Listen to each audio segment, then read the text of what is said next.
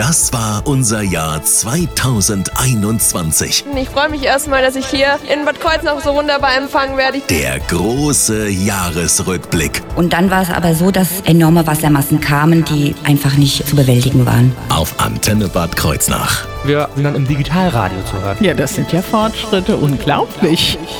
Hochwasser, Insektensterben und eine grün gefärbte Regierung. Das Jahr 2021 war auch ein Umweltjahr. Schon zu Beginn des Jahres hatte sich in Bad Kreuznach eine neue Umweltgruppierung gebildet, deren Aktionen uns das ganze Jahr über begleiten sollten. Das Bündnis für Klima hatte sich gegründet und passend zur Fridays for Future Bewegung die Omas und Opas for Future Bewegung ins Leben gerufen. Bündnismitglied Hans-Peter Müller erklärte, Die Idee ist so entstanden, dass eine Unternehmerin in Leipzig, die Cortulo Weinmann, die hat das gegründet aus dem Gedanken raus, dass man für die Enkel etwas tun muss. Die Umweltzerstörung schreitet voran, die Wissenschaft sagt, was zu tun ist, aber die Politik reagiert nicht. Und da kam der Gedanke, dass man also den Bürgern, den Leuten Tipps an die Hand geben will, wie sie reagieren können, was sie selbst tun können, um sich umweltgerecht zu verhalten. Unter anderem haben die Omas und Opas for Future Klimabänder gestaltet und nach Berlin geradelt. Und sie haben in der Adventszeit über nachhaltiges Schenken informiert. Sie waren nicht die einzigen, die innovative Ideen gegen den Klimawandel ausgebrütet hatten. Der Umweltcampus Birkenfeld befasst sich ja schon per Definition mit dem Umweltschutz und hat im Februar ein Projekt für Wasserstoffbusse vorgestellt.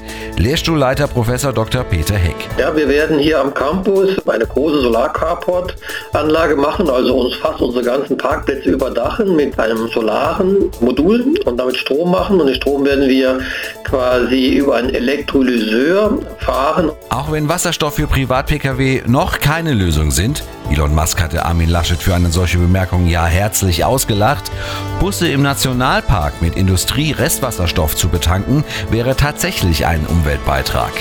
Gleich mehrere Bienenprojekte haben uns hier auf der Antenne beschäftigt.